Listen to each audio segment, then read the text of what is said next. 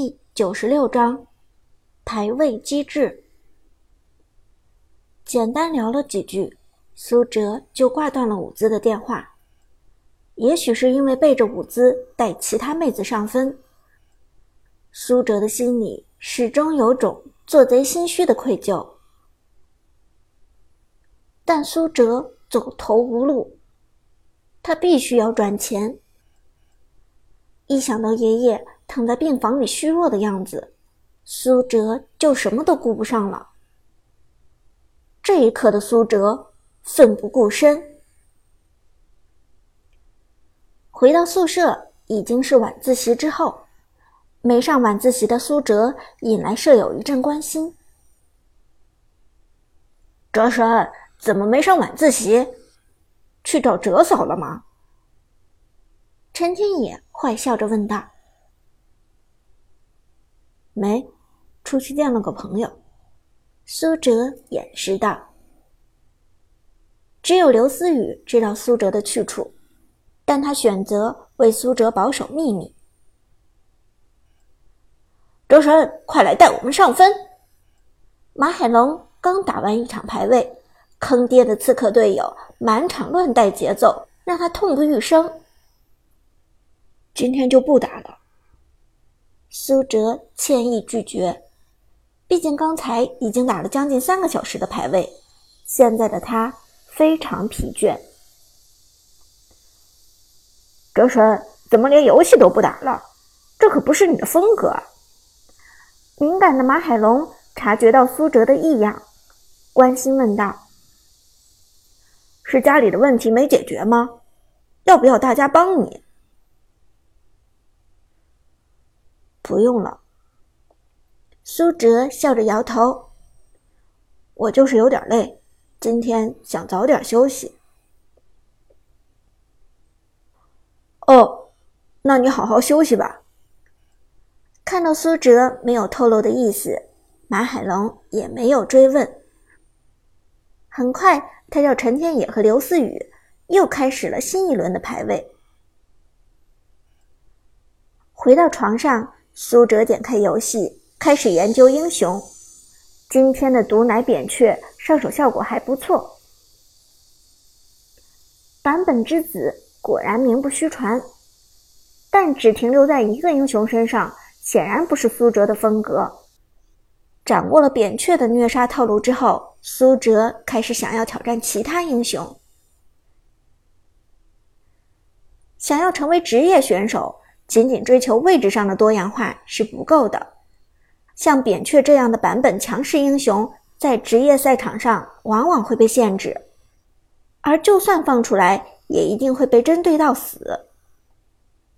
其实，扁鹊虽然优点突出，但缺点同样明显，缺乏位移是扁鹊的致命伤，一旦被今天的猴子先手甩出一秒四棍的暴力连招。那么扁鹊就绝无发挥的可能。明天该从哪个英雄下手呢？看着繁多的法师类英雄，苏哲的心里暗自盘算。第二天刚放学，顾以你就跑到了苏哲班的门口。顾以你毕竟是七班堂堂班花，他一出现。就引起了苏哲班上一片骚动。这不是七班班花吗？怎么来咱们班了？七班的顾依妮，她来干什么？好像是来找人的，是不是找什么闺蜜？难道是来找男朋友的？没听说顾大美女有男朋友啊？一众同学八卦之心熊熊燃烧，几个对顾以你有意思的男生更是从座位上站起来搔首弄姿。陈天野见到顾以你，连忙笑着推了推刘思雨：“思雨，这不是你之前的梦中情人吗？他怎么来了？难道是找你的？”刘思雨连忙摇头。那早就是过去式了，我八百年前都对他死心了。怎么可能是找我？刘思雨心里明白，顾以你是过来找代练的。果不其然，没等大家多议论几句，顾以你直接对着苏哲喊道：“苏哲，快点！我等你好半天了。”听到这话，全班吃瓜群众无不震惊。原来堂堂七班班花放学过来是来找苏哲的，而且顾以你和苏哲说话的时候语气显然很熟络，看得出来两人关系非浅。马海龙一脸茫然：“顾以你怎么会认识咱们哲神？”陈天野也是大吃一惊。而且好像还很熟的样子。旁边几个小伙伴更是大胆猜测：难不成这两人之间有一腿？而苏哲的前女友陈菲儿则脸色难看，毕竟看到自己的前男友和比自己漂亮几倍的女生关系密切，这可不是什么值得高兴的事。苏哲忽然成了全班瞩目的对象，这种感觉让他有些不适应。他连忙收拾了书包，匆匆离开了座位。出了门，苏哲拉起顾以你就跑：“你怎么直接来我们班了？不是说好了在咖啡厅见面的吗？反正咱们也是顺路，干嘛不一起过去？”顾以你一脸坦然的说道：“他已经习惯了被人围观。”拜托，你就那么想让别人知道你找了代练吗？”苏哲无奈的说：“咱们之间的事情不是特别光彩，你懂吗？”怕什么的？谁知道你是我找的代练？万一他们觉得……他们觉得你是我男朋友呢。顾以你小嘴一撅，振振有词的说道。苏哲简直无奈了，那不是更麻烦了吗？他们如果真把我当成你男朋友，那你的贞洁不就毁了？都什么年代了，还贞洁呢？你说话可真逗。顾以你毫不留情的吐槽道：“我才不怕别人乱说呢，我身正不怕影子斜。”你不怕，我怕。苏哲崩溃的掩面道：“这种事沾上了，可就说不清了。”实际上，苏哲最担心的是这些风言风语被伍兹知道。堂堂哲嫂可是跆拳道黑带。到时候人家修长美腿踹下来，那还不是山崩地裂？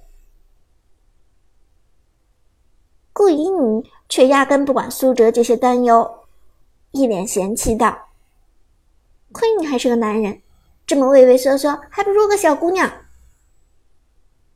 说完之后，顾以你干脆一把拽住了苏哲的胳膊，没羞没臊的说：“白捡我这么漂亮一个女朋友。”你偷着乐还来不及呢！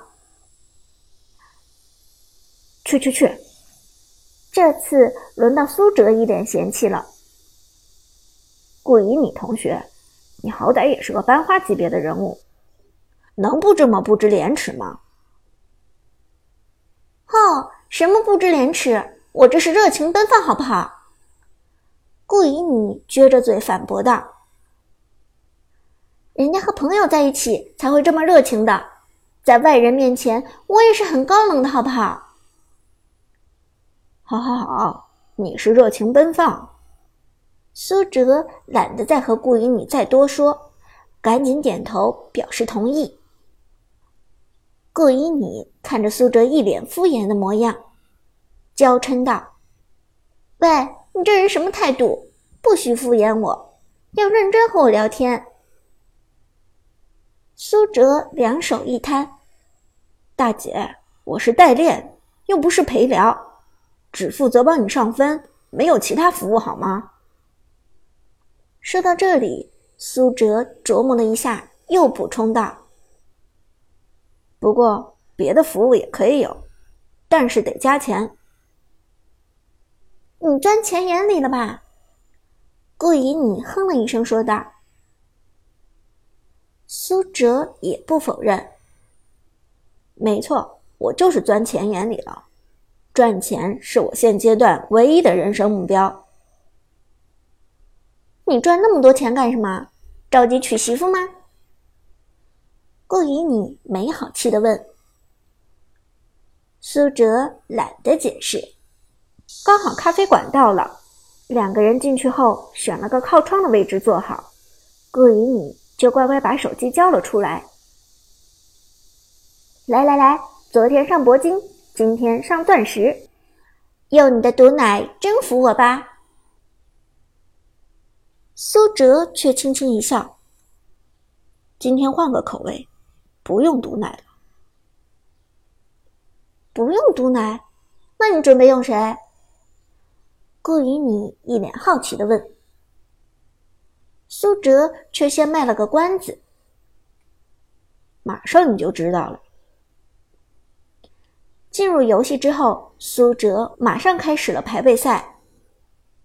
但这一次，苏哲却匹配了整整四十七秒。怎么这么慢？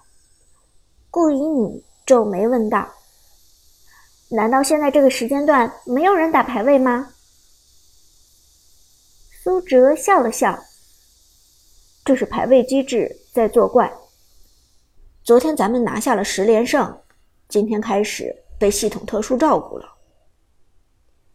啊，什么是排位机制？其实也不单纯是排位的机制，这个机制在匹配赛也同样适用。王者荣耀这个游戏会强行将玩家的胜率控制在百分之五十左右，任何偏离这个胜率的玩家都会受到系统的特殊关照，比如。你刚刚赢了一场，下一场大概率会输。而你连胜的场次越多，匹配到的对手也就越强，分到的队友也就越弱。这就是传说中王者荣耀坑爹的机制。苏哲解释道：“还有这回事啊？顾以你对这款游戏本身就是一知半解，对这种机制。”更是一无所知。可是，如果大家的胜率都是百分之五十，那这个游戏还有什么意义？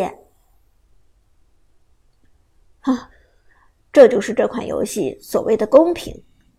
只有水准凌驾于所有玩家之上，可以真正做到一打九的玩家，才能真正笑傲整个游戏。苏哲微笑着说。幸运的是，你眼前就坐着这样一位玩家。